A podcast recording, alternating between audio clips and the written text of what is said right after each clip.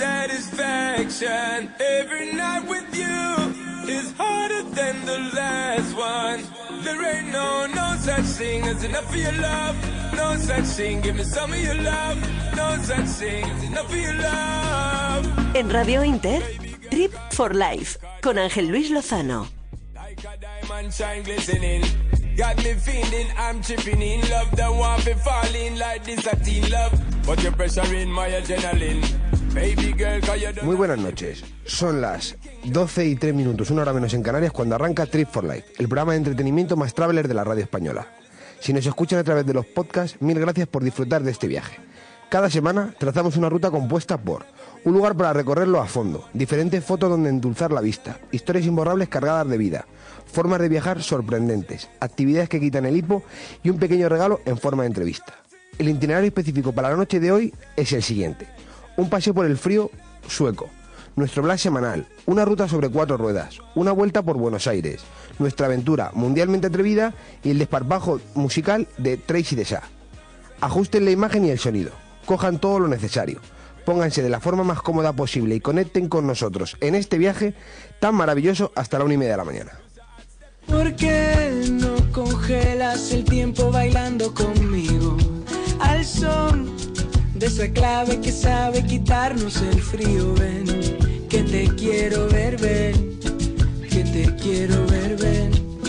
Que te quiero Y empezamos esta aventura cogiendo nuestra furgoneta y presentando a nuestros, bueno, a nuestras viajeras habituales. Malú Lozano, muy buenas noches. Muy buenas noches. Carmen Liró, muy buenas noches. Buenas noches, queridos travelers. Bueno, el, el vier- el invierno y el frío hacen estragos y hoy estamos nosotros a los mandos de esta furgoneta, como siempre acompañados de Alfonso Pagola, Elena García y Carlos Chinchilla a todo el tema de la producción técnica y todo lo necesario para que ustedes desde su casa, desde el coche o de ahí donde estén, puedan escuchar lo que vamos a informarles hoy a través de la radio. Así que con el motor a punto vamos a coger velocidad y nos vamos a nuestra primera parada.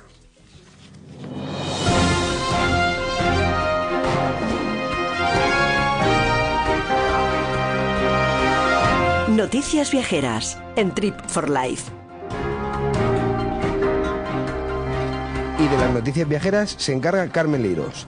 La élite de la industria de viajes ha otorgado los World Traveler Awards 2019 en una ceremonia en Mascate. Portugal fue una de las grandes triunfadoras con importantes premios. Entre ellos, destaca el mejor destino turístico del mundo, mientras que Lisboa fue nombrada destino principal de escapada de ciudad. España se tuvo que conformar con dos galardones enfocados al turismo de negocios. Madrid se alzó con el premio a la mejor ciudad de congresos del mundo, por encima de Las Vegas, que había conseguido el premio los seis años anteriores. Y el Hilton Diagonal Mar Barcelona fue nombrado el mejor hotel de negocios del mundo. El número de turistas extranjeros en España cae, pero su gasto crece. España recibió en octubre la visita de 7,6 millones de turistas internacionales, lo que supone un 0,3% menos que en el mismo mes en 2018, según ha informado hoy el Instituto Nacional de Estadística. A pesar del menor número de turistas, su gasto se elevó un 2,5% el pasado mes. Octubre fue el cuarto mes consecutivo con un descenso intera- interanual en la cifra de turistas internacionales. Ese mes, las llegadas procedentes de Reino Unido, principal país emisor, disminuyeron un 4,4%, las de Alemania un 8,3% y las de Francia un 1,7%. En cambio, las visitas de países como Rusia y Suiza han aumentado. Muchas gracias. Quédate cuatro minutos más que nunca te había tenido y sentido tan cerca y mis nervios van a bailar. Bueno, Malú, cuéntanos cómo arrancan como este programa las redes sociales. Pues arrancan un poquito indignaditas porque están seguras de que todavía hay oyentes que no nos siguen en redes sociales. ¿Y cómo puede pasar eso, por favor? Con lo entretenidos que somos por Instagram, por Twitter, que habla solo nuestro Twitter. Madre mía, una fantasía. ¿Y cómo podéis seguirnos? Pues muy sencillo, buscando Trip Life barra baja radio, tanto en Instagram como en Twitter. También tenemos página de Facebook que con tan solo poner Trip Life Radio, ahí nos encontraréis. Si queréis vernos en directo aquí los jepetos, todas las noches estamos en Twitch en directo, también en Trip Life barra baja radio. Y como no, si queréis mandarnos alguna de vuestras historias viajeras, pues ya sabéis, a tripforlife.radio arroba gmail punto com. Tengo que hacer un recordatorio, como no, for es un 4. Eso es verdad, y además hay que recordar siempre que también quien no quiera escucharnos a través de la 93.5 FM y 918 AM puede hacerlo a través de la radio inter.es y luego, por supuesto, mañana o cuando quieran, en el momento que sea necesario, escuchar Trip for Life a través de los podcasts en plataformas digitales como Spotify o cualquier otra. Así que con esto yo creo que podemos irnos de viaje, ¿verdad? Sí, estamos listos. Venga, vamos a viajar. No queremos cambiar de rumbo con los pies en el subsuelo. Y si la cosa se tuerce, pues nos cogemos y nos vamos para el pueblo. Y si nos quedamos con las ganas, ponme el sello en la mano. Que vuelvo mañana, vuelvo mañana temprano. Que cualquier día es fin de semana, igual que en las vacaciones de verano, yo con pantalón de pana, con el Trip for Life con Ángel Luis Lozano. Para supinos, Gabinete Técnico, una gestoría con más de 25 años de experiencia. Ofrecemos todo tipo de servicios para su empresa, laboral, fiscal, contabilidad, además del actual y necesario servicio de personación y seguimiento hipotecario. Puede encontrarnos de lunes a viernes de 9 a 20 horas. Gabinete Técnico. Contacte con nosotros en el teléfono 91 892 2383. Estaremos encantados de acompañar su negocio por el camino del éxito.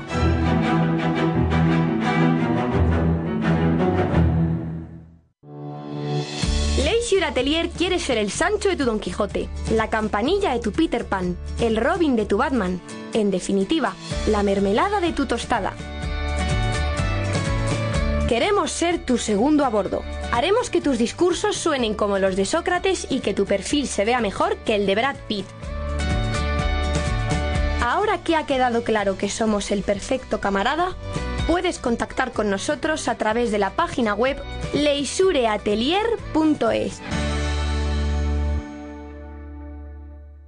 Nos pasamos la vida esperando, esperando colas, esperando ese ascenso que nunca llega. ¿Y para tener un Mercedes? No, para eso ya no tienes que esperar. Descubre las ofertas de Mercedes-Benz Certified para vehículos premium de ocasión y conduce un Mercedes matriculado en 2019 con dos años de garantía y mantenimiento. Y ahora, con 1.000 euros de descuento al financiarlo y 600 euros de sobretasación en tu antiguo coche. Ven a tu concesionario Mercedes-Benz hasta el 31 de diciembre. Citicar Sur, concesionario oficial Mercedes-Benz en Leganés y Alcorcón. Les damos la bienvenida a este viaje, en nuestro nombre, en el de Radio Inter y Radio Internacional. Antes de despegar, tenemos que darles unas instrucciones previas. Es importante que presten atención. Durante todo el viaje, todos los dispositivos electrónicos y radiofónicos deben de estar conectados. Recuerden que pueden interactuar con nosotros si tienen una buena conexión Wi-Fi. Pónganse cómodos, preparen todos sus sentidos y presten atención. Repítanlo innumerables veces gracias a las retransmisiones y los podcasts. Les recomendamos todas nuestras secciones. Nuestros colaboradores aportan el entretenimiento necesario. Pueden realizar cualquier actividad compatible en nuestro itinerario. Les aconsejamos volver a destino de forma presencial en su próxima visita. Disponemos de redes sociales y correo electrónico si tienen necesidad de ampliar el contenido. Trabajamos en conjunto para traerles la mejor experiencia posible, aportando nuestro conocimiento. Nuestro equipo estará encantado de atenderles en cualquier momento. Disfruten del viaje. Juanito, Macandé, agua. Cama, de ti. Imagina, dibújate un paisaje. Travela Airlines. Deja tu mente. Nuestro viaje nos acerca a la vulgarmente conocida como Venecia del Norte, aunque ni mucho menos le hace justicia, pues tiene entidad por sí sola. Situada en el sureste de Suecia, aterrizamos sobre un conjunto de parques, jardines, aguas limpias y abiertas, dando fuerza a edificios y construcciones pensadas para amornizar el espacio. Siendo un archipiélago con más de 24.000 islas, Estocolmo es la capital del país y una ciudad preciosa y sorprendente. El frío en estas fechas endulza nuestra llegada. Al contrario que el pensamiento general, Escandinavia mejora en esta estación. Su color invernal saca brillo al paseo recorriendo su centro histórico. Invita con fuerza a la degustación gastronómica típica de esta localidad y sobre todo las actividades autóctonas de los grandes conocedores de las temperaturas que rondan los cero grados. Dispuestos a seguir descubriendo las sensaciones, con pátina fría, llegamos al destino donde la mezcla invita a perdernos.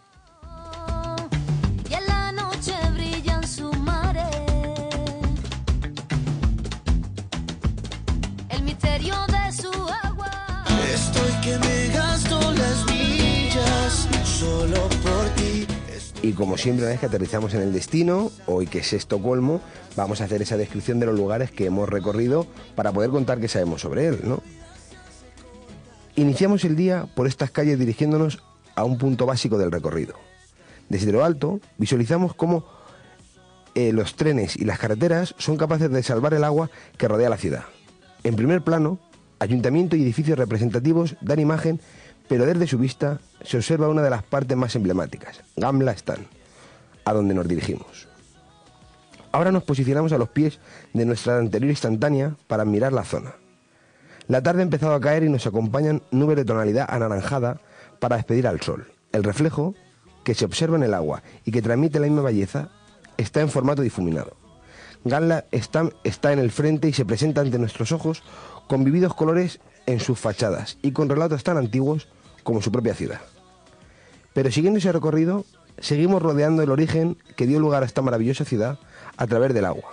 El sol, que casi ha desaparecido, da destellos mientras el alumbrado de las casas y del trazado iluminan toda nuestra vista. Nos esperan historias por descubrir en este escenario escandinavo tan idílico como es Estocolmo.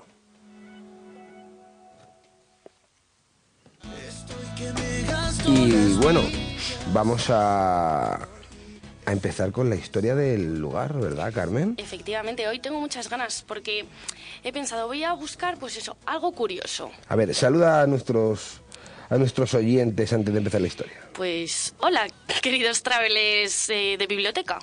¿Os apetece eh, conocer un poquito sobre la historia de Estocolmo? Más bien una curiosidad que yo creo que muy pocas personas saben. A ver, a ver, qué, qué curiosidad de qué estamos hablando, a ver. Ah, ya, ya, ya te cuento. Entramos ahí en materia. Bueno, o sea, no sé si tenemos que entrar en materia o no. Yo estoy expectante. ¿Estás expectante? Pues mira, yo estaba pensando, a ver, Estocolmo, Estocolmo, ¿qué cuento yo de la historia de Estocolmo que tenga, pues, un poquito así curioso, ¿sabes? ¿Qué os viene a la mente si os digo Estocolmo? No sé, ¿nos suena algo? A mí el síndrome de Estocolmo, de primera ya. Efectivamente, Malu, ahí quería llegar yo. Es lo mismo que me pasó a mí. Así que he pensado, pues vamos a buscar exactamente qué significa esto, porque alguno lo sabe. A ver, hombre, o sea, tiene, o sea, puede ser el síndrome de Estocolmo de cuando vas como yo y no quieres eh, irte. O sea, eso- Cuando vas, pero no quieres irte. Claro. Bien, Malu, tú sabes. Yo, de las típicas series de CSI Miami, de que secuestran a una muchacha en el sótano, pero que le coge cariño al secuestrador. Pues por ahí va la cosa. Y bueno, si algún oyente pues está ahí un poco perdido, porque yo, por ejemplo, no sabía exactamente de dónde había salido ese término, eh, se lo voy a explicar. El síndrome de Estocolmo es un estado psicológico en el que la víctima de un secuestro o una persona que está detenida en contra de su propia voluntad desarrolla una relación de complicidad con su secuestrador. O sea, como más o menos como decías tú, Malu. Y en ocasiones los prisioneros pues pueden acabar ayudando a los captores a alcanzar sus fines o para incluso evadir la policía. Ojalá tuviese yo ese poder de convicción así tan sencillo, tan rápido, tan efectivo. Sí, efectivamente. No sé yo si será tan sencillo. Pero ¿sabéis exactamente de dónde viene este término? Pues eso ya ni idea, ¿eh? Pues os cuento.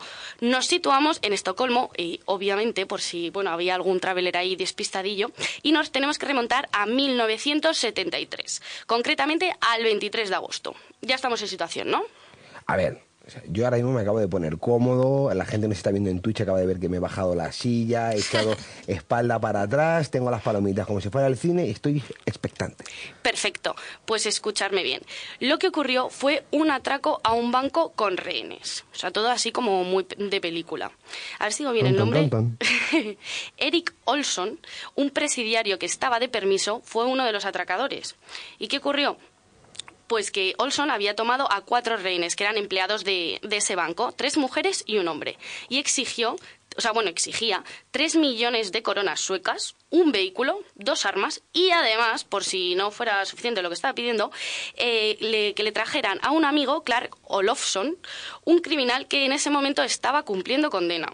Yo que la policía sueca tendría todo a mano, ¿no? Incluido su criminal, Clark Olofsson. Total, lo tenían todo a mano. Pero lo, que es cierto es que finalmente el gobierno, como había rehenes y era un caso pues de extrema, ¿sabes?, Pre- precaución, querían salvaguardar a esos rehenes, eh, el gobierno pues se ve obligado a colaborar y le concedió llevar allí a su, a su colega. ¿Vale? Y entonces así comenzaron pues las negociaciones entre el atracador y, y la policía. Pero ante la sorpresa de todos resulta que uno de los rehenes que es Christine Enmark, no solo mostraba su miedo a una actuación policial, si- sino que también, o sea, se resistía a que cogieran a, pues, a estos atracadores.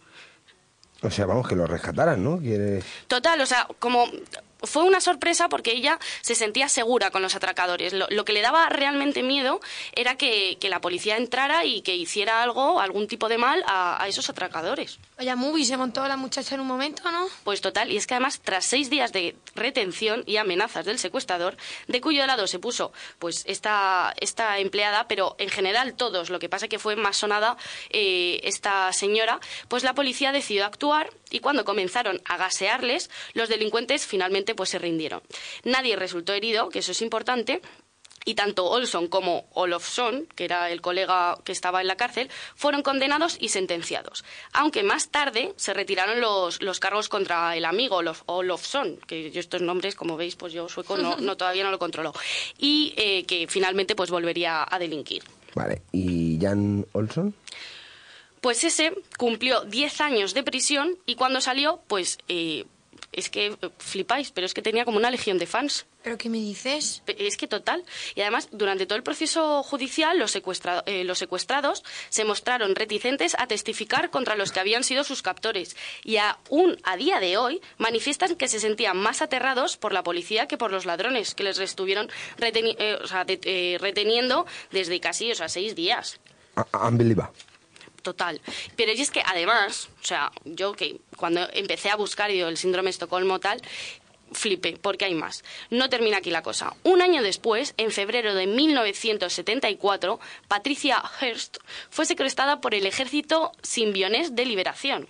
Y dos meses después de su liberación, se unió a sus captores y los ayudó a realizar otro atraco a un banco en Estocolmo. Yo la verdad que esto me parecía un poco surrealista, ¿no, Carmen? Total, o sea, es que yo no sabía que se atracaban tantos bancos en Estocolmo, ¿sabes? Alucinando. Así que este término, ese, eh, el término, el síndrome de Estocolmo, se acuñó poco después y a consecuencia del primer caso que, que hemos hablado, el primer atraco, eh, pues se, re- se empezó a sonar este término, lo, lo denominó un criminólogo, pero tampoco le hacía mucho caso. Pero claro, a- a- al año después ocurre lo mismo, eh, pues le dieron mucha importancia a este término porque se intentó usar para la defensa eh, durante el juicio, pero finalmente pues no, no fue aceptado por el tribunal. Bueno, pero ahora sí que es aceptado, ¿no? Porque Sí, ahora es como algo como muy común. Sí, es un, a día de hoy es un problema psicológico seguramente que se utiliza en cuadros de estudio en criminología, otro tipo de materias, para contar lo que nos contabas al principio, ¿no? Lo que Sí. genera este tipo de síndrome, ¿no? Aunque es cierto que, que a día de hoy hay algunos psicólogos que no confían en que realmente exista pues este problema psicológico. Bueno, No se sabe. siempre libertad de opinión, ¿no? Unos dicen que sí, Total. otros dicen que no. Alguien diría que las hamburguesas no engordan, otros que sí, qué sé, cada uno, cada uno con su cosa y cada uno siempre hay informes y contrainformes, ¿no? Nos Sí, sí, encontramos, claro, siempre. Nos encontramos que desde el punto de vista seguramente que hagamos el estudio podemos encontrar eh, la misma opinión o la contraria en base a algo y cada uno pues agarrará o hará lo que quiera hacer o lo que quiera pensar, ¿no? Ahí está la libertad para poder hacerlo, ¿no? Pero bueno, Estocolmo es una ciudad maravillosa. O sea, en esta época hace un poquito de frío, pero es una ciudad muy, muy, muy, muy recomendable, la verdad. Y ya como hemos dicho antes, aunque bueno, ahora Malu nos vas a contar un montón de cosas, ¿no? Sobre... Sí, sí, nuestro primer plan ahora mismo es atracar un banco. Después ya os comento un poquito más. Ah, sí. Sí, claro. Pues no me he traído el kit. Te has dejado el kit. Sí, no me he traído el kit. O sea, me falta la media, el plátano que hace como de pistola. O sea, me falta, me falta, me falta todo el kit. ya verdad. representaremos este kit de atracabancos en Instagram. Ah, sí. Sí, También. sí, sí. Ah, encima va a quedar constancia. Va a quedar constancia. Lo que pasa es que la sucursal va a ser la que está justo dentro de mi casa, en la que hay 3,50 euros. Es una hucha que me regaló mi abuela cuando era pequeño. Y, y eso es lo que más puedo sacar. Ese va a ser mi atraco de, de mi vida.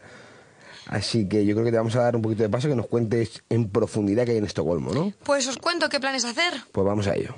Viajaremos de noche sin dormir, aprovechando el aire y sin sufrir, descubriendo las Rascando viajes. las fronteras siempre tendrás aquí presente. Pues recién llegaditos a Estocolmo, lo mejor que podemos hacer para adentrarnos en su cultura e historia es visitar el barrio de Gamla Stan. Fue fundado en 1255 y es el casco antiguo de la ciudad. Por sus calles adoquinadas no pueden circular coches, por lo que pasear por allí es súper cómodo. Y el lugar más famoso que está en ese barrio tan alucinante, tan amazing, Pues en semejante barrio tan alucinante, el punto de referencia es la plaza Stortorget, que además es donde eh, hay edificios monísimos de colores y también el antiguo edificio de la Bolsa de Estocolmo, donde actualmente se encuentra la sede de la Academia Sueca y el Museo Nobel. En el mismo barrio nos encontramos con la famosa calle Marten Trotsfix Grant. Creo que mi sueco más o menos ha podido idiomas. patinar un poquito, pero se ha de, entendido. de la mismísima ciudad de Estocolmo, tú, vamos. Total. Pues esta calle con este nombre tan sencillito mide tan solo 90 centímetros de ancho y cuenta con 34 escalones. Vamos, un rincón muy curioso que no nos podemos perder. Y ya que estamos por el barrio, no podemos pasar por alto el Palacio Real de Estocolmo. Este imponente edificio data del siglo XVIII y cuenta con más de 600 habitaciones. En teoría, es la residencia oficial de la familia real sueca, aunque a efectos prácticos hoy en día tan solo tiene funciones burocráticas. Mira, yo siempre me he preguntado por qué va tanta gente a visitar los palacios. O sea, a mí a veces ya me parece como un poco aburrido. A lo mejor tienes un poco de razón, pero es que en concreto este palacio tiene un atractivo que muchos de los palacios también tienen, pero no es a nivel arquitectónico, sino visual, y es por su cambio de guardia. Tienen lugar diariamente al mediodía en la explanada situada justo al frente del palacio. Dura unos 40 minutitos y lo mejor es que es gratis, que no saben los Estocolmo lo cara que es. Y si no sois así tan de rascar viajecitos como yo, y vais un poquito más holgados, pues mira, la entrada al palacio cuesta 17 euros y si te apetece que encima sea guiada, pues dos euritos más. Joder, al cambio, pero yo prefiero guiada casi, ¿no? Que por la diferencia. Hombre, ya es que mínima. pagas por dos euritos, ya que te pones y Exactamente. 17. Dispuestos a pagar ya, pues que te, alguien te lo explique bien. Ya que se ve toda la cartera, ábrela bien. Es que probablemente me podría un vídeo en YouTube así, porque la cartera está un poquito pidiendo un rescate. Pero bueno, Tú estás rascando. A ti tú vas aparte, entiéndeme. pues hablando de edificios emblemáticos, otra paradita imprescindible es el Ayuntamiento de Estocolmo. Este data de principios del siglo XX y fue construido íntegramente en ladrillo. Supone un gran ejemplo del estilo romántico sueco. Uy, un ayuntamiento por dentro. ¿Qué puede tener ahí de interesante para poder verlo? Pues mira, yo sé que tiene pinta de que no va a haber nada interesante, pero es que entre sus salones cuenta con el Salón Azul, que sorprendentemente no es azul sino rojo, pero es que en este salón tiene lugar cada año la entrega de los premios Nobel, que hombre, es... Ah, pues sí, sí, sí, a mí me gusta este También, tip. también te digo, por curiosidad, el nombre lo puso un daltónico, ¿no? No lo sé, tanto no me llega a informar, fíjate, pero a lo mejor cuando acabe el programa me pongo ahí a meterme en internet y a ver qué encontramos. Sí, porque no tiene mucho sentido, pero bueno.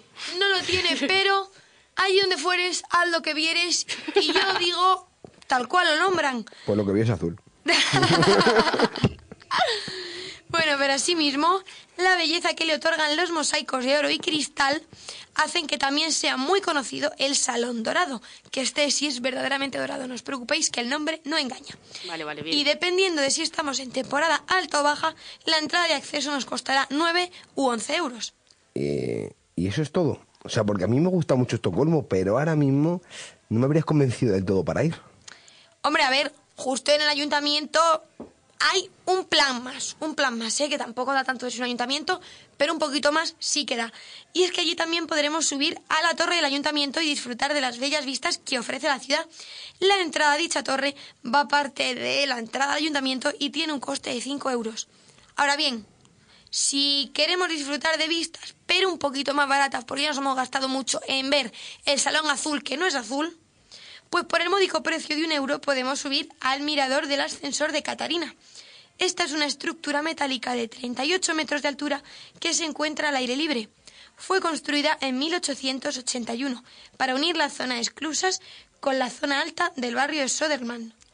Ah, eso, bueno. me, sí, a mí eso me va gustando más, ¿eh? Sí, sí, sí, tiene, tiene mejor pinta, pero oye, ahora sabiendo todo esto y sabiendo que estamos en invierno, eh, tiene que haber algo divertidísimo, entretenido, que tenga que ver con el frío, con Estocolmo, con todo, ¿no? O sea, a ver, En invierno, fuera de lo divertido que es estar debajo del edredón, ¿sabes? Así, al calor. Dios, y eso lo acompañas con un café con la leche caliente, ¿verdad? Para todo el subidón que falta, ¿no? Totalmente, ojalá, ojalá, coger un billete de avión solo para eso, pero bueno. Mi fantasía de vagueo a un lado.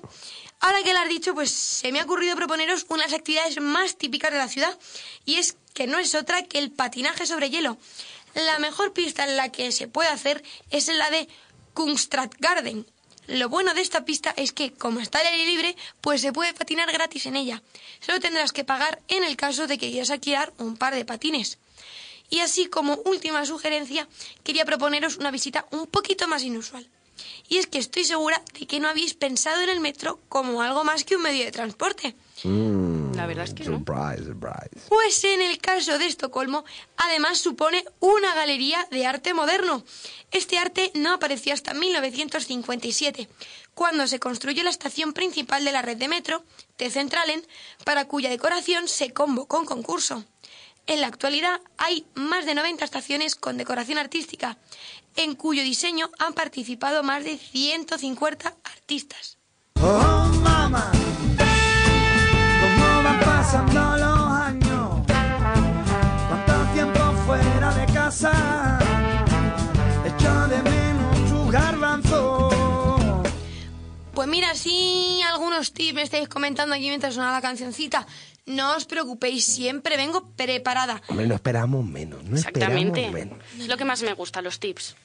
Pues mira, como viajeros que somos y con todas las visitas que hacemos, creo que es imprescindible que, la- que hablemos de las horas de luz en Estocolmo. Debido a que la ciudad se encuentra situada a unos 18 grados de latitud, las diferencias de hora de luz mm, varían mucho dependiendo de la época del año. Y es que estas son realmente acusadas. Para que os hagáis una idea, en verano el día dura unas 18 horas, en plan día de luz, y en invierno no llega a las 7 horas. Madre mía. Una locura. Eh, es una cosa que la gente no está acostumbrada normalmente ¿eh?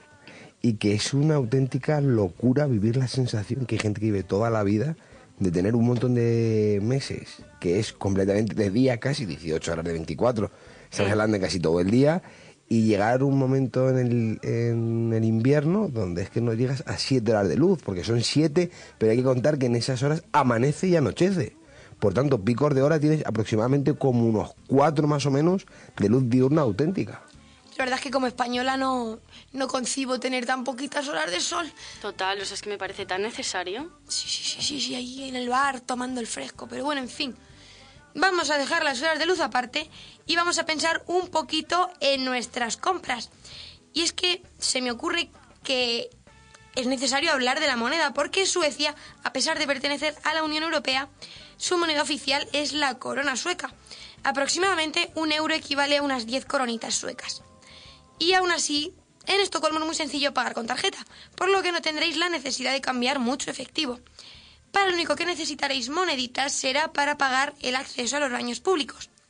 Las tiendas suelen abrir relativamente tarde, en torno a las 10, 11 de la mañana, y cierran pronto, como a las 5 o 7 de la tarde, como muy tarde. Por lo que no dejéis vuestras adquisiciones para último momento, porque os encontraréis con el cierre echado.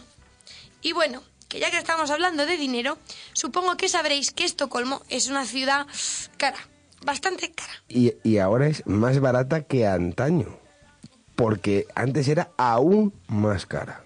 Pues gracias a Dios que vivo en el siglo XXI, ya casi 2020, porque si no, no me habría podido permitir visitarla. Pero bueno, para que os hagáis una idea de lo cara que puede ser, un sándwich nos puede llegar a costar el equivalente a unos 15 euros. Una locura. Madre. Pero para ya que... rico sándwich. Sí, sí, sí, sí. ya puede vale. estar buenísimo, el mejor sándwich. Bueno, y me puede dejar un tipo de escándalos. Además es que tiene que ser sándwich detox, ¿eh? Monísima. Pero bueno, para que nuestra pobre cartera no se lleve un disgusto durante el viaje, os recomiendo que busquéis carteles en los que ponga Dagens Lunch o Dagens Rat.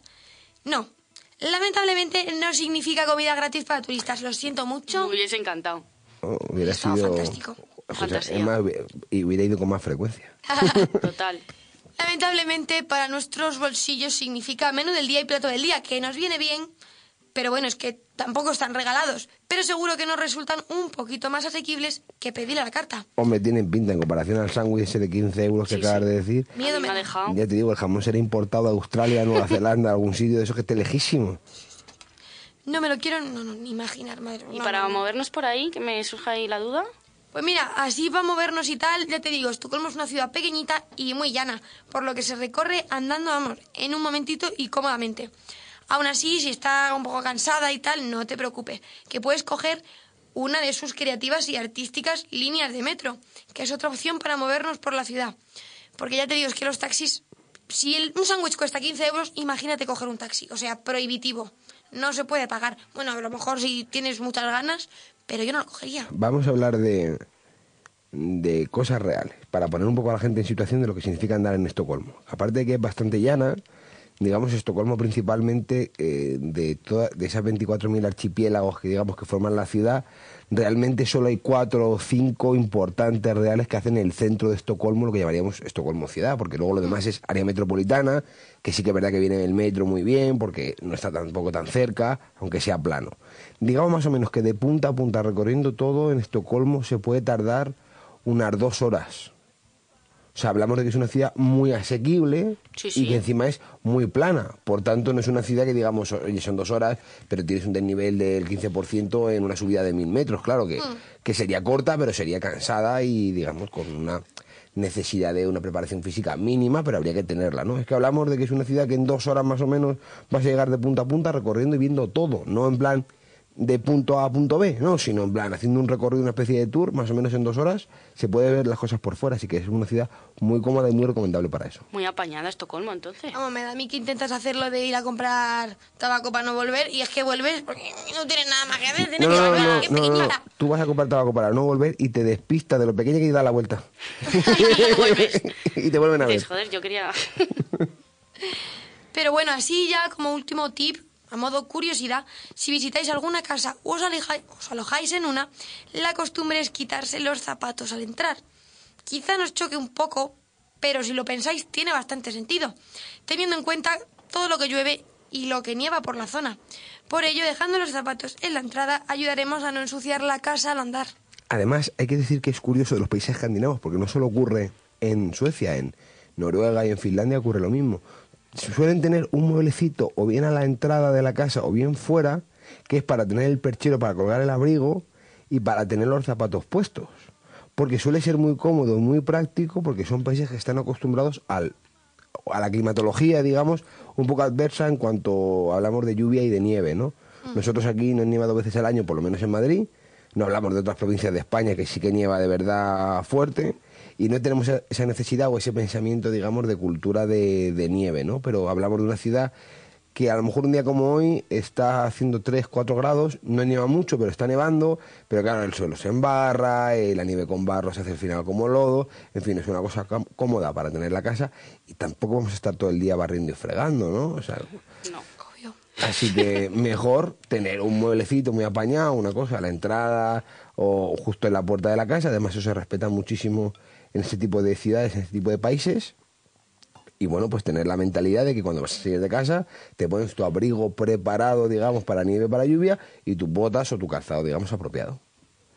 Y después de todo esto, no sé si tenéis... eh, bueno, o sea, vale, es que hemos ido aquí a Estocolmo, o sea, no vamos a decir que si quisiéramos volver. Claro que querríamos volver, por supuesto. Obviamente. A nosotros nos encanta viajar, ¿no? Si no, ¿qué estaríamos haciendo aquí? Principalmente. Calentar una silla. No quería decirlo tan... Hombre, somos más de. de periodismo de acción, llamámoslo así. Nos gusta más estar en el terreno, ¿no? O sea, tanto como calentar la silla. Y si hay que calentar alguna silla, que sea la de la furgo. Al menos, ¿sabes? Que vamos. Es que significa que vamos camino a algún sitio. Pero dentro de todo eso, eh, hoy hay sorpresas, ¿no, Carmen? Sí, hay sorpresillas. A mí me gusta y sorprender a los oyentes. Pues vamos a ver, a escuchar esas historias. That's right.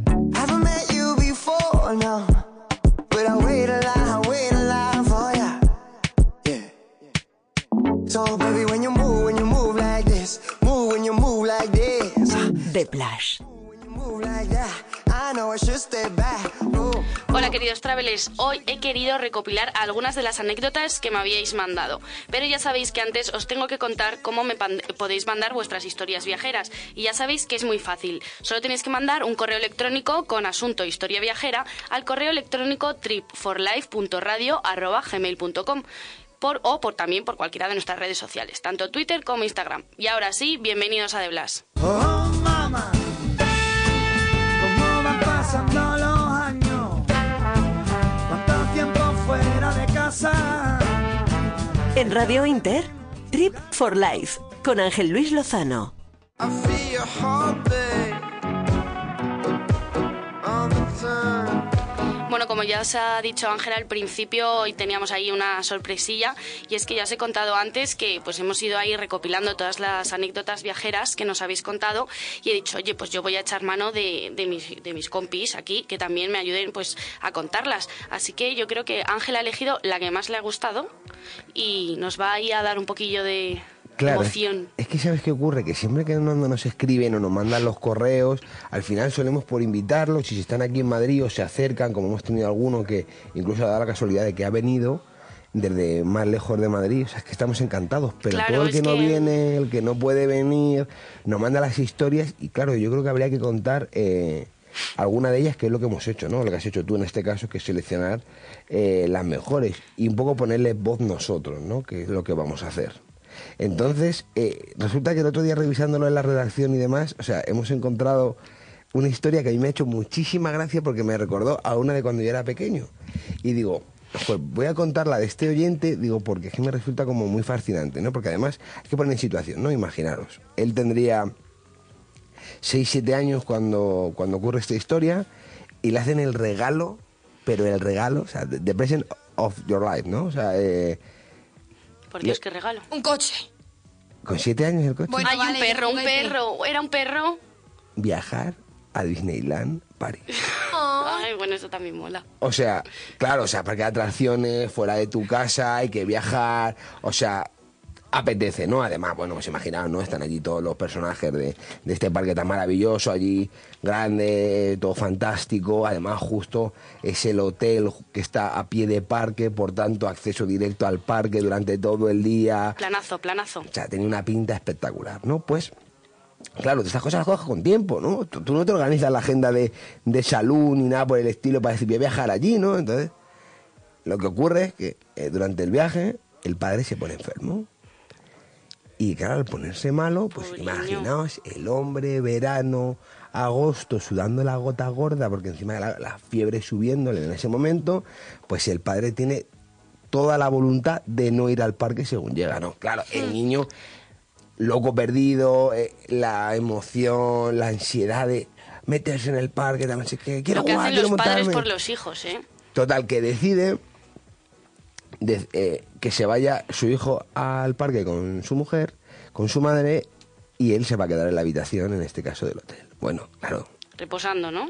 él sube las maletas, abre la habitación, una habitación fabulosa, moqueta, cama de dos por dos, eh, bisel, unas cortinas fantásticas, o sea, todo espectacular. Pero claro, cada uno tiene la costumbre para dormir que quiere tener, ¿no? Y claro, aquí con un almohadón de ese calibre, unos edredones enormes, el día que lo que le apetece, aunque fuera julio, es meterse dentro de la cama y arroparse hasta arriba. Él coloca los cojines, coloca la almohada, se mete hacia adentro, se tapa, ese hombre ha desaparecido. No está. Lo que no sabe es que tiene una costumbre los franceses de tener, sobre todo en ese hotel, un trato al cliente muy especial y muy exclusivo. ¿Y qué ocurre? Que en su quinto sueño, mientras la fiebre le hacía alucinar en sueños, toca la puerta un señor de color negro, Pero en el sueño. no en la realidad. Uy. Toca un señor que es del servicio de habitaciones, el cual llama dos o tres veces a la puerta y no nadie le contesta. Cuando abre la puerta, la habitación está totalmente apagada con la luz encendida.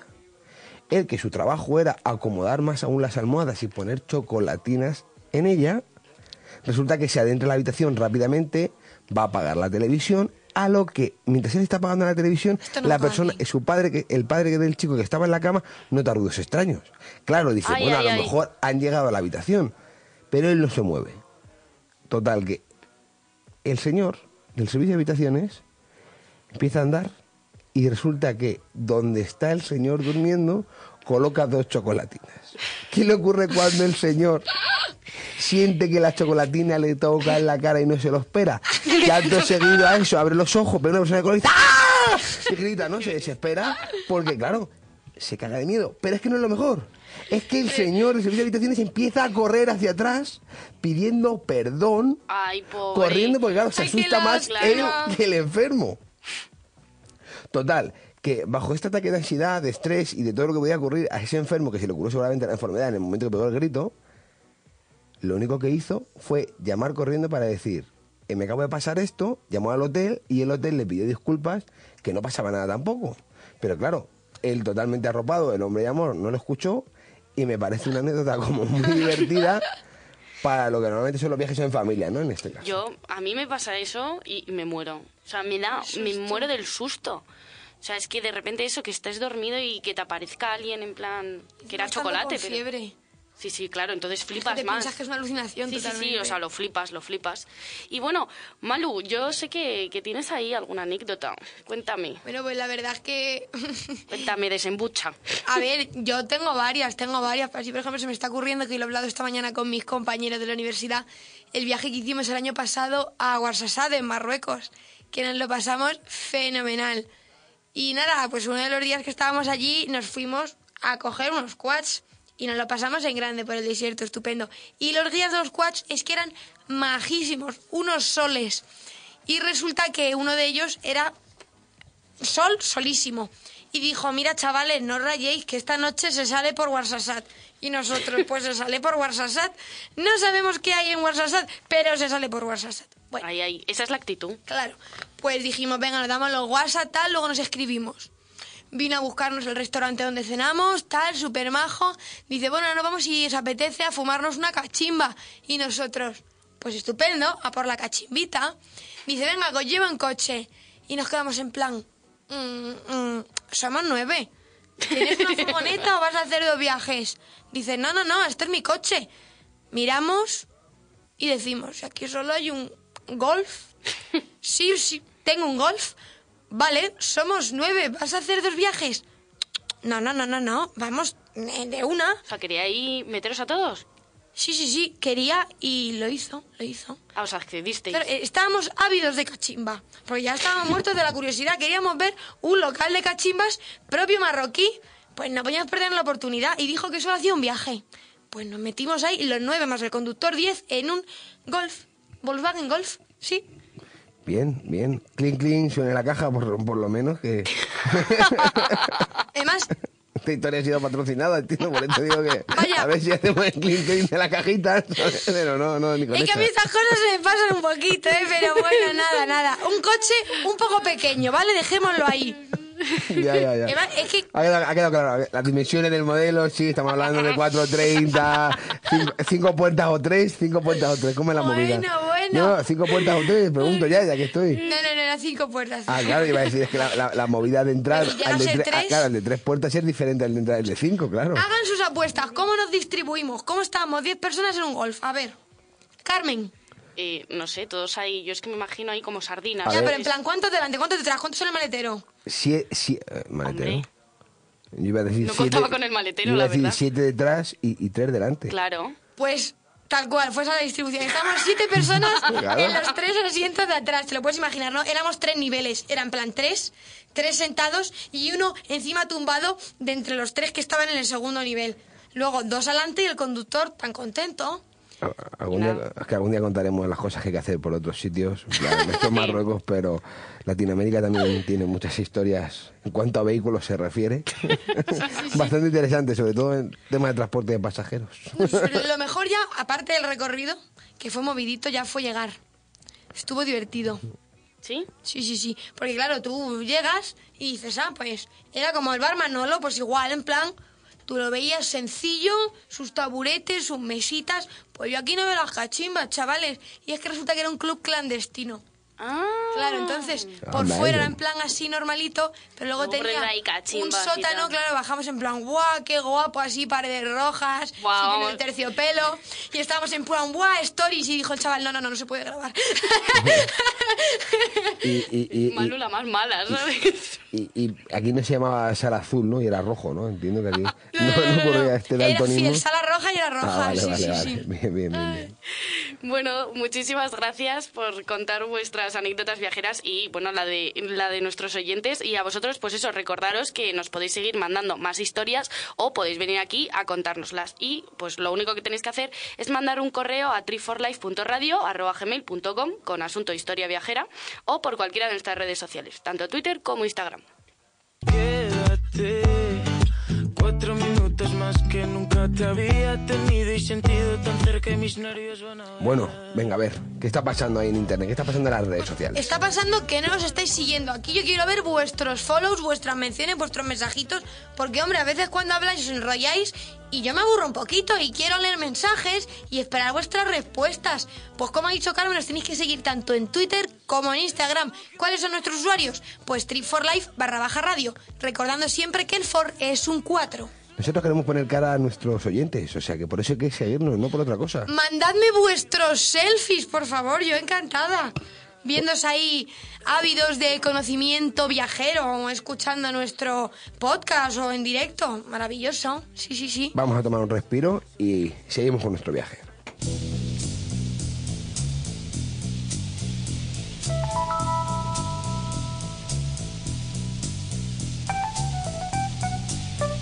Ángel Luis Lozano presenta Trip for Life. Nos pasamos la vida esperando, esperando colas, esperando ese ascenso que nunca llega. ¿Y para tener un Mercedes? No, para eso ya no tienes que esperar. Descubre las ofertas de Mercedes-Benz Certified para vehículos premium de ocasión y conduce un Mercedes matriculado en 2019 con dos años de garantía y mantenimiento. Y ahora, con 1.000 euros de descuento al financiarlo y 600 euros de sobretasación en tu antiguo coche. Ven a tu concesionario Mercedes-Benz hasta el 31 de diciembre. Citicar Sur, concesionario oficial Mercedes-Benz en Leganés y Alcorcón.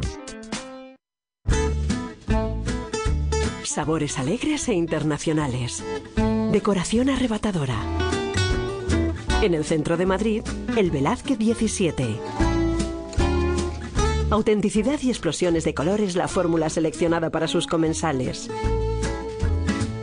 Su entorno acogedor conseguirá hacer de su velada una experiencia única. Teléfono de reservas 91 431 68 16. Le esperamos en El Velázquez 17.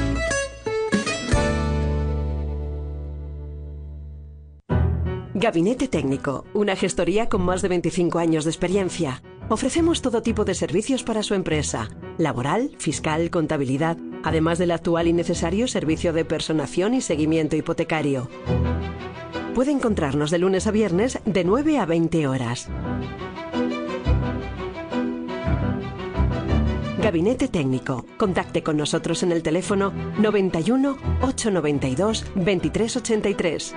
Estaremos encantados de acompañar su negocio por el camino del éxito.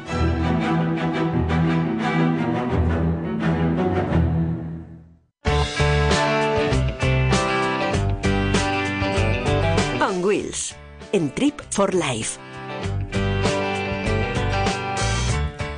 Bueno, una vez que estamos ya en el mundo de las cuatro ruedas, hay que decir que ha sido la última semana de nuestros reporteros argentinos. La ruta 40 ya ha terminado y lo único que vamos a hacer es el último repaso a sus últimos días de viaje, aunque ya contaremos un poquito más adelante el resumen completo de todos los días que han sido esta aventura maravillosa, ¿no? ¿Qué os parece esa ruta 40 que han hecho nuestros reporteros? A mí me parece un viaje alucinante y la verdad es que les voy a echar mucho de menos porque me gustaba ir conociendo semana tras semana pues qué tal les iba el viaje. Hombre, de menos, seguramente no les vamos a echar porque siempre nos van a acompañar, vamos a ir hablando con ellos, nos van a ir contando. Además, están también preparando sorpresitas a raíz de este viaje que iremos teniendo noticias, iremos contando, iremos hablando y eso seguro que también lo van a ir sabiendo nuestros oyentes. Pero hay que decir que de los últimos días, por ejemplo, eh, estuvieron en el Calafate, que es donde está el glaciar Perito Moreno. Está ubicado en el Parque Nacional de los Glaciares y es el único, o no el único, pero de los muy pocos glaciares en el mundo que no está en retroceso. Que eso, dado que estamos aquí en, en temas de cambio climático y un montón de cosas más, hay que decir que es muy difícil de conseguir. Eh, la pared frontal que tiene ese glaciar está entre 40 y 70 metros de altura y su lengua tiene más de 5 kilómetros de ancho, pero que en total son 800 kilómetros cuadrados de superficie. O sea, una auténtica brutalidad.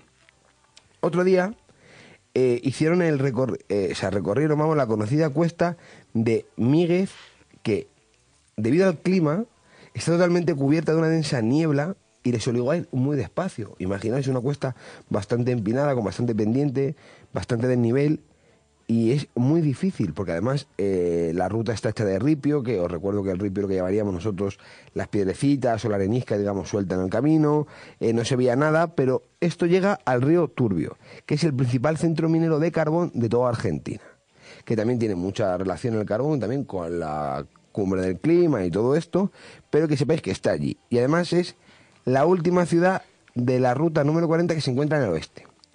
El día 28, que hicieron una visita fugaz a Puerto Natales, que está en Chile, luego volvieron rápidamente a Argentina. ¿Por qué? Porque justo en este sitio es donde eh, el tramo entre Chile y Argentina, que es la frontera sur de Argentina con Chile, está justo en ese camino.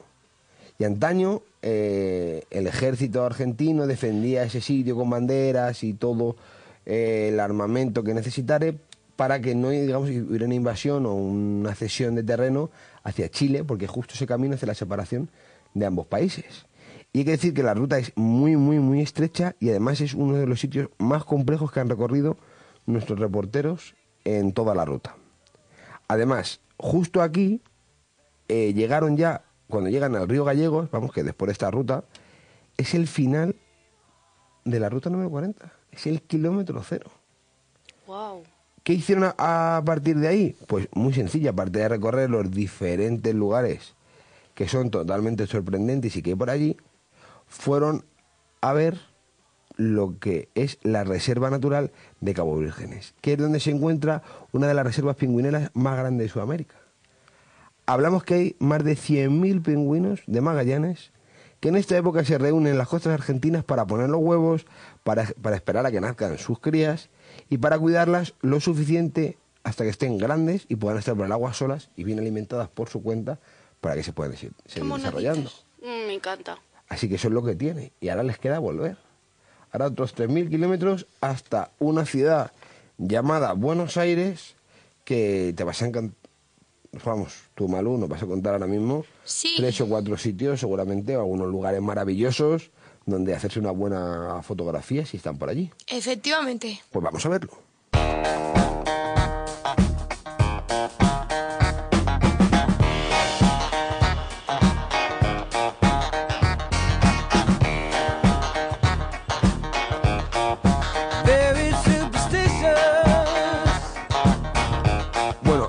Antes de nada, para esta semana quiero recordar o proponer, mejor dicho, una ruta. ¿Por qué? Porque lo que habría que hacer, si tenéis tiempo y además viene el puente aquí en España, si nos estáis escuchando desde aquí, tanto viernes, sábado y domingo como el lunes, a lo mejor ya tenéis algo preparado, algo cogido, pero para todos esos viajeros, esos travelers de última hora, vamos a proponerles un viaje. Una ruta muy cortita pero muy bonita. ¿Por qué? Porque vamos a recomendarles irse a la, a la parte norte de Extremadura y de ahí cruzar dirección Oporto por todos los pueblos colindantes, pasando por Guimaraes también y yendo hasta Oporto.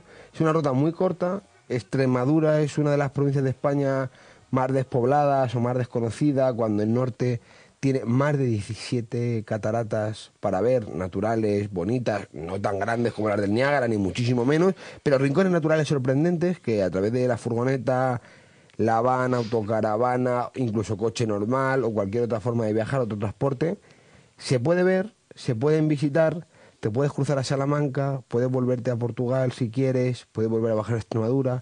Ese rincón es un gran desconocido, hace una temperatura donde también se puede proponer ir con la furgoneta a algún destino de invierno, como puede ser nieve, porque ya la hay, ya hay pistas abiertas, ya hay lugares de esquí o de snow o del deporte que quieran practicar, porque a lo mejor quieren hacer trineo o única y exclusivamente estar jugando con la nieve haciendo angelitos, que también es muy recomendable. Pero sí que es verdad que para intentar salir un poco de la rutina que tiene el invierno de nieve y que todavía nos queda tiempo suficiente que nos va a para poder disfrutar de ella, vamos a, a recomendar esa parte y llegar desde Extremadura, al norte de Extremadura, al. Bueno, a Porto, iba a decir al final de Portugal, ¿no? Que todavía queda un trozo más arriba de país para poder recorrer. Posturea para que el mundo lo vea. Que la vida con un filtro no es tan fea.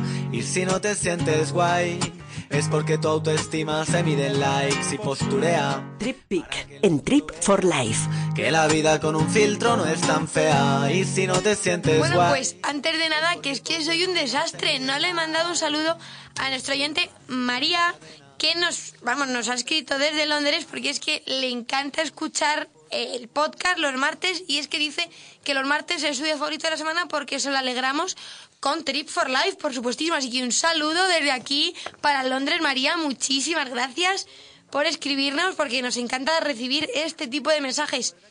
Bueno, sí, sí, sí, sí, sí. cada oyente que tenemos que tiene esa ilusión y ese entusiasmo por escucharnos y por escribirnos es de agradecer, porque luego un poquito más adelante contaré y diré unas cuantas cosas sobre nuestros oyentes muy interesantes después de todos los datos de la encuesta general de medios que hemos obtenido la semana pasada. Pero antes de eso sí que es verdad que nos interesa mucho llegar a esa ciudad de Buenos Aires tan bonita y, a ver, empieza, dame un sitio en Buenos Aires para hacerme una foto, a ver. Pues mira, el Congreso de la Nación Argentina es un edificio monumental de estilo neoclásico.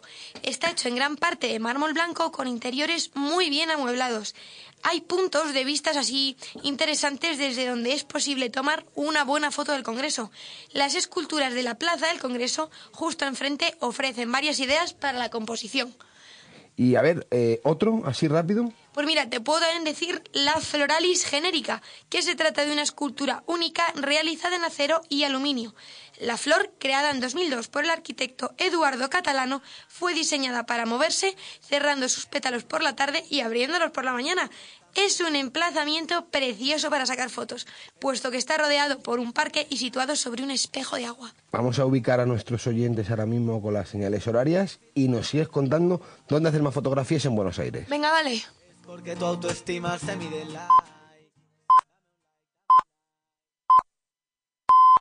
Es la una, las doce en Canarias.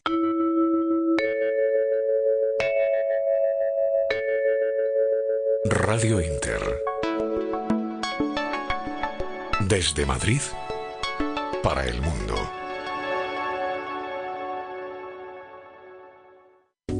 Por el Instagram yo la conocí, ella me siguió y yo la seguí. No pude contenerme, fui y le escribí.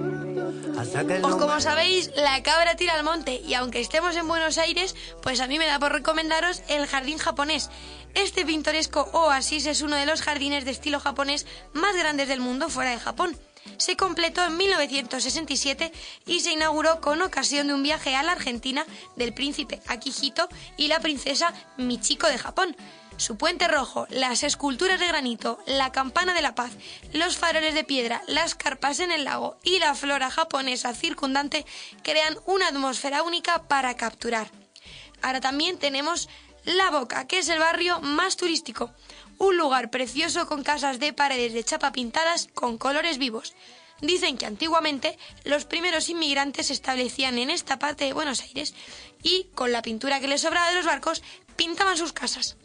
Just- junto a la famosa calle Caminito es una de las postales más famosas de la ciudad. Esa foto queda sorprendente. A ver, otro lugar más.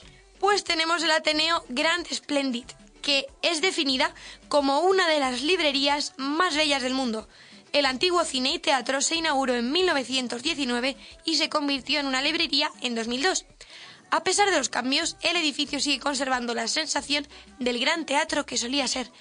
En el interior del edificio hay frescos en el techo pintados por el artista italiano Nazareno Orlandi, tallas ornamentadas, cortinas escénicas y muchos, muchos libros. Y para terminar, Pues para terminar os propongo el mural de Frida Kahlo. Veréis que hay un montón de arte callejero increíble en las calles de Buenos Aires mientras paseamos. Pero es que no debéis perderos el mural de Frida Kahlo en el cruce de Dorrego y Cabrera. en tonos azules y rosáceos, el bonito mural pide una fotografía a gritos. No hay que perderse esa fotografía.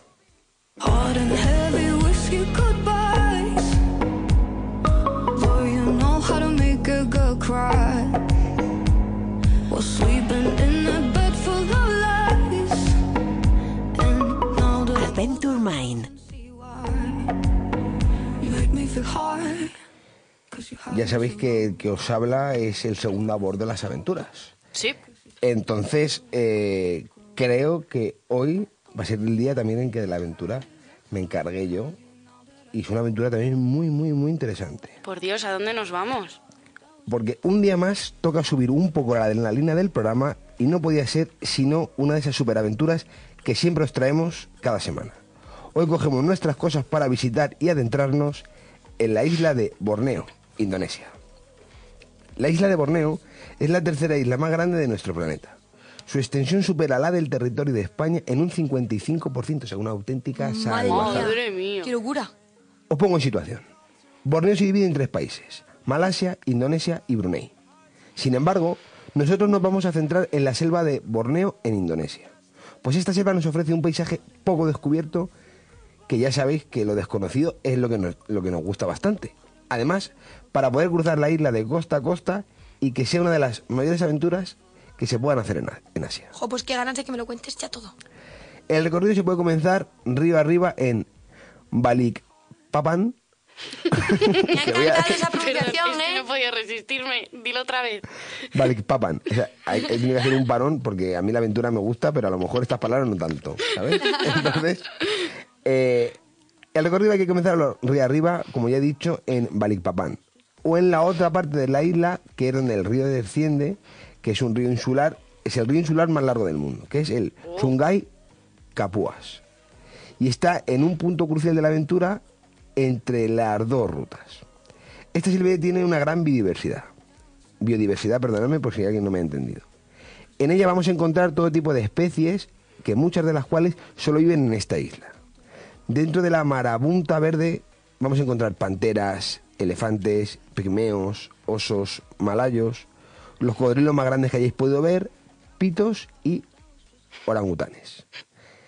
Que hay animales curiosísimos que solo se van a poder ver en esta parte del mundo. Joder, los cocodrilos más grandes, que... Uh. Sí, es que los cocodrilos más grandes son para comerte mejor, ¿sabes? los más grandes mejor comen. Sí, sí. Entonces hay que tener cuidado con la aventura, lo digo más que nada porque ese es tu riesgo. Ese es tu riesgo de ser tan... Yo soy muy aventurera, Ángel. Pues perfecto para sumarte a lo que vamos a hacer, porque es verdad que esta selva se puede explorar muchas, o sea, se puede explorar de muchísimas maneras. La más fácil es en barco, seguramente, porque muchos de los ríos son navegables y nos permiten el acceso a muchos lugares incre- increíbles con unos pocos días de navegación, o sea, en, un viaje relativamente corto. Pero lo más común en esta isla son los, los clotoc, que se trata de unas casas flotantes cubiertas y que están hechas de madera, donde en la cubierta superior podemos ver esta increíble selva tropical mientras vamos avanzando por el río.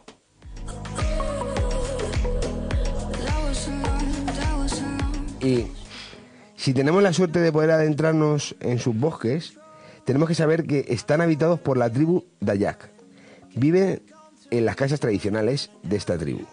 Como curiosidad os diré que los Dayak tenían como costumbre exhibir el cráneo de sus enemigos en sus rituales cotidianos, como el nacimiento de un niño, ritos de iniciación o otro tipo de celebraciones. Y por esto esta tribu se le llama los cazadores de cabezas. Ahora, también os digo que visitar a los Dayak es una experiencia inolvidable. Poder conocer sus tradiciones y costumbres que os muestren sus danzas. Y todo lo que hacen es algo que deberíais tener la oportunidad de no perderos y de poder experimentarlo. Después de toda esta información, os estaréis preguntando que en qué fechas es el mejor momento para poder ir y para poder coger un billete de avión. Pues bien, Borne tiene un clima tropical, pero como en todas las áreas tropicales se producen ráfagas cortas pero fuertes de lluvia. En teoría, temporadas de lluvias que van de diciembre a marzo, aunque esto es algo que depende muchísimo de cada año en particular. Para acabar, ya que la isla de Borneo se encuentra en la costa de Kalimantan, no podía dejar pasar que esta costa es uno de los lugares más atractivos para bucear. Podríamos destacar muchas islas para hacer esta actividad, pero yo me quedaría con Derawan. En la isla de Derawan hay una increíble variedad de escenarios, cuevas y enormes arrecifes. También en esta presen- presenta una gran variedad de fauna, desde varios tipos de tiburones, como mantas, atunes y barracudas. Además, la zona de buceo de esta isla está muy cerca de otras zonas de buceo. Es una de las actividades que sin duda no os podéis perder, al igual que en Borneo, las vistas nos van a ofrecer una auténtica maravilla del lugar y sus alrededores. Así que esa es la aventura que proponemos esta semana y ahora vamos a pasar dentro de nuestra aventura a hablar sobre nuestros oyentes. He necesitado estar involucrado en un meollo cuestionado, casi siempre equivocado y me he dado cuenta que casi nunca cambio de rumbo. Malabares por las calles y la gente corriente ronda malos bares. Bueno, normalmente este hueco es para utilizar eh, o para hacer una reflexión semanal de lo que nos suele ocurrir, de lo que me suele ocurrir, de lo que suelo pensar o de cualquier otra cosa. Pero hoy lo que pienso y que no he arrancado el programa diciendo esto única y exclusivamente porque los datos fueron la semana pasada, hay que dar un gracias por cada oyente que a estas horas, antes o después, nos escucha. Hemos triplicado cifras de audiencia después del último, de la última encuesta, eh, que es lo que llamaríamos el EGM o la encuesta general de medios, y nos hemos puesto desde muy poquito tiempo de emisión, o sea, desde que empezamos en septiembre, nos hemos puesto con una cantidad de personas que por desgracia o por suerte no le ponemos cara, como he dicho antes, y que nos encantaría ponérsela, porque estamos muy, muy agradecidos. No solo yo, que soy el que está hablando, sino todo el equipo que está sentado enfrente, el técnico, todo el mundo, los que están, los que no están. O sea, estamos muy agradecidos porque sin vosotros no hubiera sido capaz de que este programa, de que Trip for Life, que es, como siempre digo al arranque, el programa de entretenimiento más traveler de la radio española, no lo fuese sin vosotros. Si no estáis ahí, si no nos escucháis a través de los podcasts, del streaming, si no nos veis, eh, si no compartís nuestras publicaciones, si no estáis en Instagram, si, si todo lo que hacemos no es para vosotros, no podría ser para nadie. Y por tanto, saber que estáis ahí, que nos dice que seguís y que seguís viniendo, que seguís viajando cada lunes con nosotros o en el momento que mejor os convenga o en el que más os apetezca, que recogéis nuestros consejos, que os reís con nuestras historias, con nuestros invitados y cada cosa de las que hacemos os está gustando y hace que os enganchéis a la radio española, en este caso a nuestra casa Radio Inter, lo único que podemos daros es un millón de gracias y agradeceros de corazón que sigáis viajando con nosotros. Pero no este lunes, sino todos los lunes y allí donde estemos, donde esté este viaje, donde esté esta panda de locos de la radio, de una radio totalmente diferente, queremos siempre llevaros en la maleta con nosotros.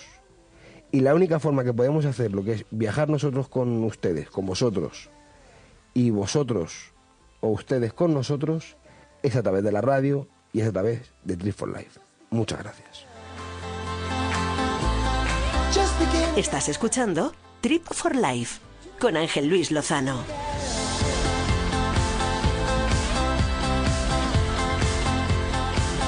Nos pasamos la vida esperando, esperando colas, esperando ese ascenso que nunca llega. ¿Y para tener un Mercedes? No, para eso ya no tienes que esperar. Descubre las ofertas de Mercedes-Benz Certified para vehículos premium de ocasión y conduce un Mercedes matriculado en 2019 con dos años de garantía y mantenimiento. Y ahora, con 1.000 euros de descuento al financiarlo y 600 euros de sobretasación en tu antiguo coche. Ven a tu concesionario Mercedes-Benz hasta el 31 de diciembre. Citicar Sur, concesionario oficial Mercedes-Benz en Leganés y Alcorcón. Atelier quiere ser el Sancho de tu Don Quijote, la campanilla de tu Peter Pan, el Robin de tu Batman, en definitiva, la mermelada de tu tostada. Queremos ser tu segundo a bordo. Haremos que tus discursos suenen como los de Sócrates y que tu perfil se vea mejor que el de Brad Pitt. Ahora que ha quedado claro que somos el perfecto camarada, puedes contactar con nosotros a través de la página web leisureatelier.es.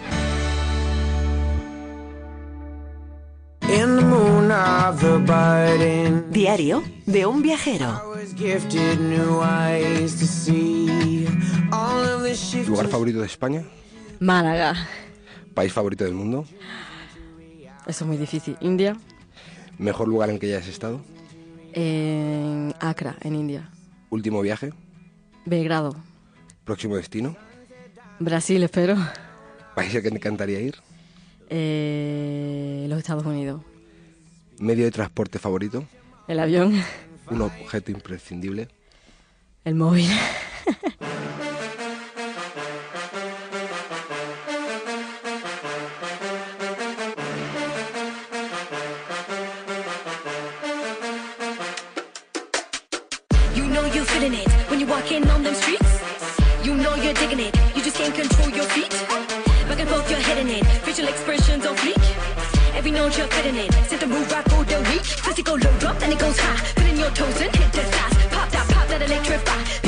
Escuchando en esta noche es del artista que nos acompaña, que no es otra que Tracy Desea. Muy buenas noches. Buenas, ¿qué tal?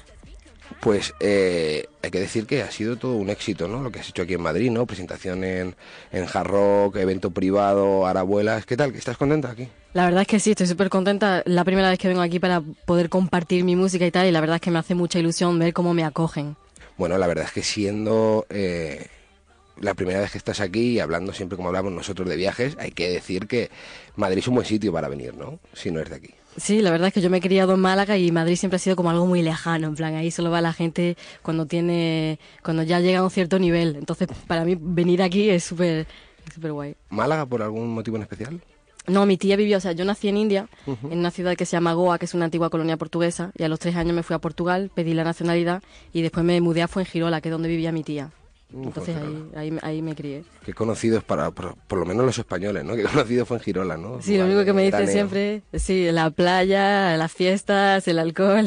Bueno, lo que seguramente haya mejorado es el tiempo, ¿no? O sea, de Málaga un tiempo espectacular todo el año, ¿no? Aquí en Madrid hace un poquito más de frío, ¿no? Ya ves, si antes de venir miré la temperatura, en Málaga hacía 22 grados y aquí hacía 12. y dije, qué pena que no vaya a Málaga. ¿no? Además se te nota un poco el deje, este andaluz de Ya ves, el acento Málaga. no se me va a quitar nunca. Ey, qué, qué bonito, ¿eh? Gracias. Pero, pero hay que hablar un poco de tu carrera. En 2019 estás teniendo varias, varios éxitos, ¿no? Y me encantaría, sobre todo, que me encanta hacerlo con todos nuestros invitados, que se presenten ellos mismos, ¿no? Hemos hablado, te he presentado, hemos escuchado un poco tu música, pero a todos nuestros oyentes, ¿cómo te dirigirías para presentarte, no?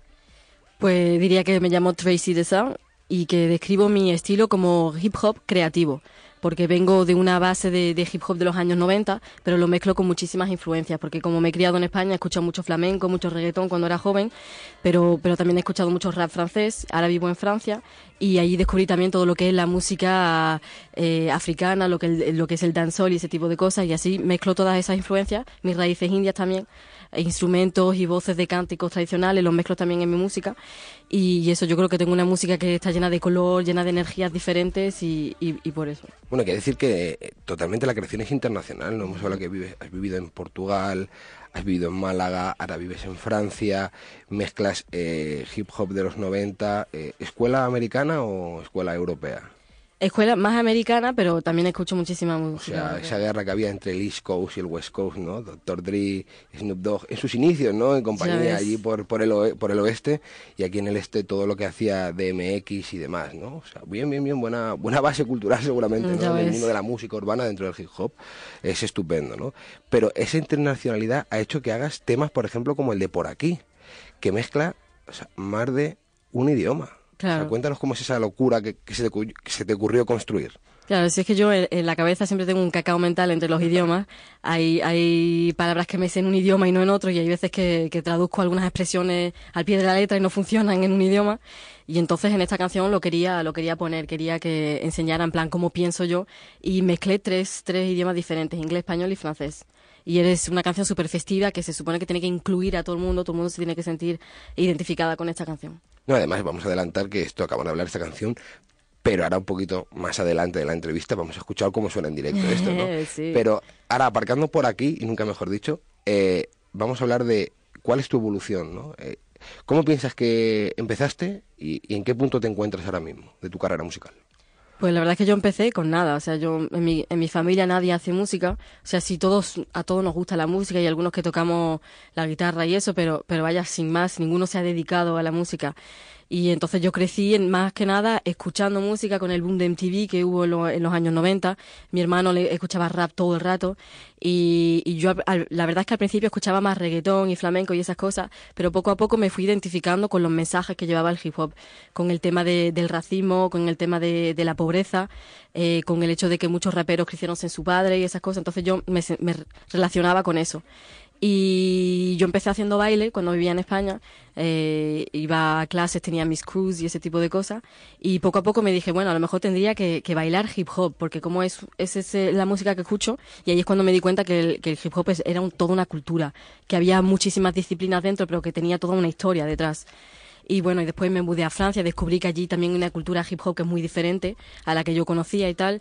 Y, y vaya, y eso todo me ha traído hasta aquí. El hip hop me ha permitido cuestionarme mucho sobre mi vida, sobre mis raíces, sobre el hecho de que soy mujer, soy mujer de color, soy mujer inmigrante en Europa y todo lo que significa eso, la posición que tengo en la sociedad y la responsabilidad que tengo también para transmitir mensajes.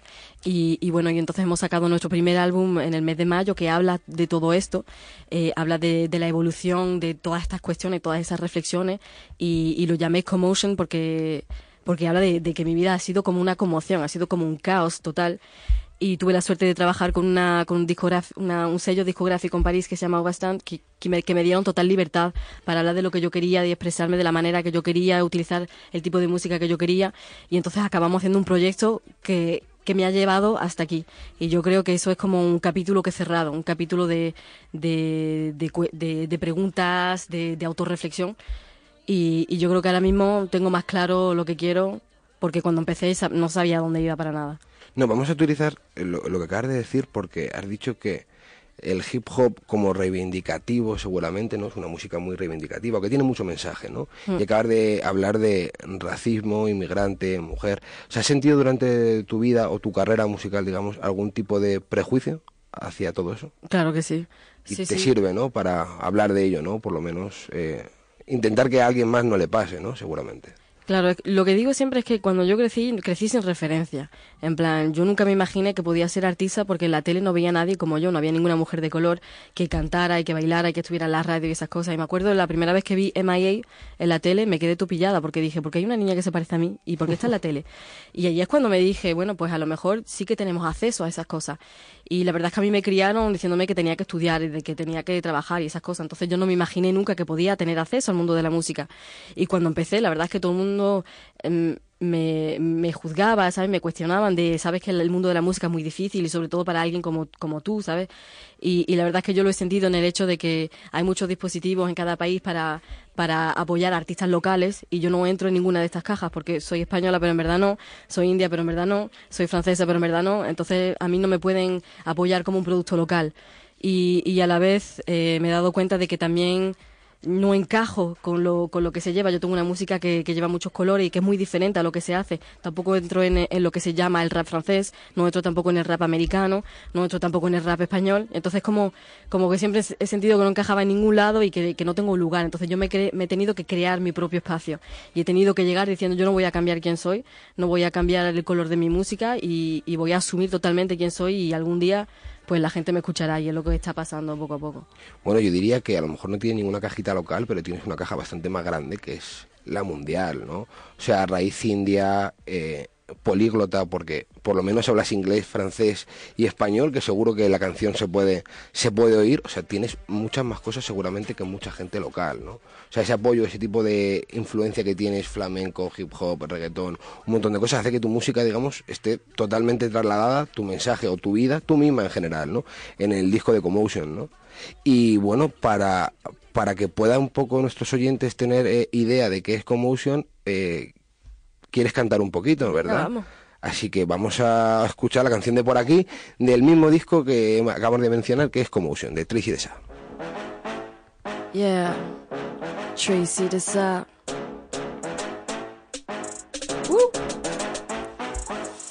Cuando invita a todo el mundo pa' tu casa, pero que no toquen, que no mueva nada. Milimetrando no te aguanto con el ángulo del cuadro cojine y la posición de la almohada. Aquí está todo demasiado perfecto. Lo que debía, tú lo pones recto. Tanta regla no me acuerdo del resto. Solo la sigo si me quedo bajo tu techo.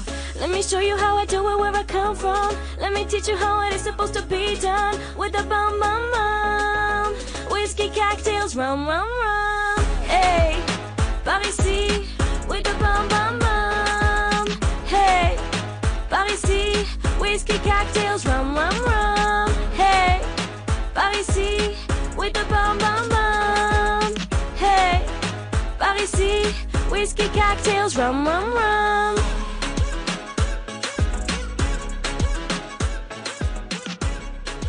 Es un pequeño fragmento de esta canción, ¿no?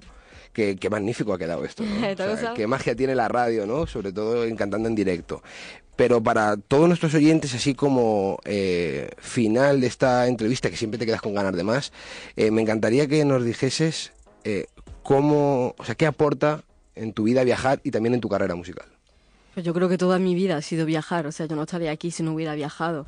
Tuve viajes que fueron eh, forzadas, porque cuando me fui de India, por ejemplo, no es algo que yo elegí, es algo que mi familia eligió para que nosotros pudiéramos tener más oportunidades y ese tipo de cosas. Así que viajar me ha dado acceso a, a cosas, me ha dado acceso a otras culturas, me ha dado acceso a una mentalidad más abierta.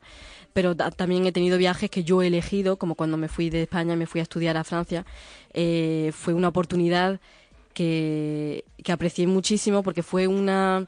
Me tiré a la piscina, yo no conocía a nadie, a nadie en Francia, me fui allí, me acuerdo que la primera semana estuve llorando todos los días en plan, ¿por qué he hecho esto? Pero la verdad es que después me adapté y aprendí el idioma y, y la verdad es que hoy en día estoy totalmente integrada y me doy cuenta de que lo que me aporta esos viajes no, lo- no, no te lo aporta nadie, no, no te lo aporta el colegio, no te lo aporta un libro. Eh, el hecho de poder ir y saber cómo tú vas a adaptarte den- dentro de situaciones que nunca hubieras pensado, cómo vas a comunicar con la gente, cómo vas a aprender a, a tratar la gente, cómo vas a aprender a ser más tolerante, a escuchar y a, y a, y a entender. Eh, simplemente, yo creo que esas, esas son todas cosas que se aprenden en el terreno cuando, cuando te ponen directamente allí. Pues esperamos que tu viaje también nos acompañe a nosotros, eh, o por lo menos que a nuestros oyentes les haya gustado que eh, tu música les acompañe a lo largo de su vida y en tu carrera que va a seguir evolucionando y va a seguir mejorando. Así que muchísimas gracias por estar aquí esta noche, Gracias a Tracy, vosotros. y ha sido totalmente un placer.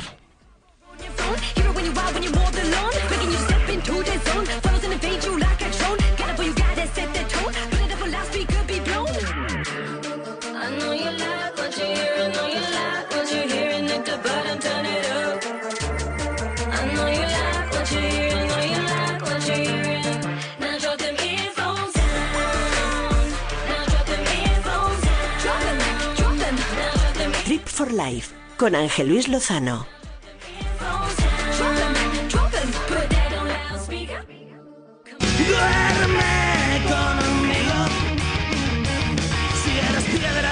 Bueno, bueno, bueno, bueno, qué pedazo de programa hemos tenido hoy, ¿eh? ¿Qué os ha parecido? Yo me lo paso estupendamente. Igual, me lo he pasado fenomenal. Bueno, aquí nuestra invitada se la ha pasado también genial, ya habéis escuchado todo lo que nos ha contado y bueno, hay que recomendar muchísimo lo que hace, tiene un rollazo bastante, bastante importante. Pero bueno, lo mejor para todo esto es seguir viajando, ¿no? Que nos esperen más sorpresas, que sigamos teniendo esa actitud que todo el equipo está mostrando a la hora de invitar a todos nuestros oyentes a que conozcan lugares. Porque esa es un poco la filosofía que tiene Trip for Life y por lo cual estáis también vosotros, desde vuestra casa, desde vuestro coche, trabajando o escuchándolo mañana en el metro o allí donde estéis, es la parte de agradecer siempre por todo nuestro trabajo y que nuestro trabajo no tiene sentido sin vosotros. Así que tenéis que decir algo para despedidos, Malu, Pues nada, que buenísimas noches y que el edredón nos abrigue. Carmen. Muchísimas gracias por escucharnos y nada, buenas noches, queridos travelers. Y yo para terminar tengo que decir, como siempre, que no lo suelo decir yo, pero esta noche lo voy a decir yo, que estamos en redes sociales durante toda la semana contando lo que vamos a hacer, lo que estamos haciendo y todo lo que viene para el programa siguiente, eh, tanto en Instagram como en Twitter como en Facebook, que retransmitimos desde Twitch, que mañana, o sea, si todos los martes se puede escuchar el programa a través de plataformas como son Spotify, Radio a la Carta de Radio Inter, iVox, eh, Google Podcast, eh, Anchor, un montón de plataformas digitales porque estamos en todos los sitios, o sea, viajar está en todos los lugares y Trip Life también. Que luego también nos pueden escuchar, como ya he dicho, en la página del programa o a través de cualquiera de nuestros contenidos y que deseamos que siempre tengan un buen viaje, todos nuestros oyentes. Nosotros nos vamos a marchar hoy, vamos a emprender un viaje hacia casa seguramente, porque ya lo que tenemos que hacer es irnos hacia casa. Y yo les voy a recordar lo que les recuerdo todas las noches. Carretera, manta, música y mantra.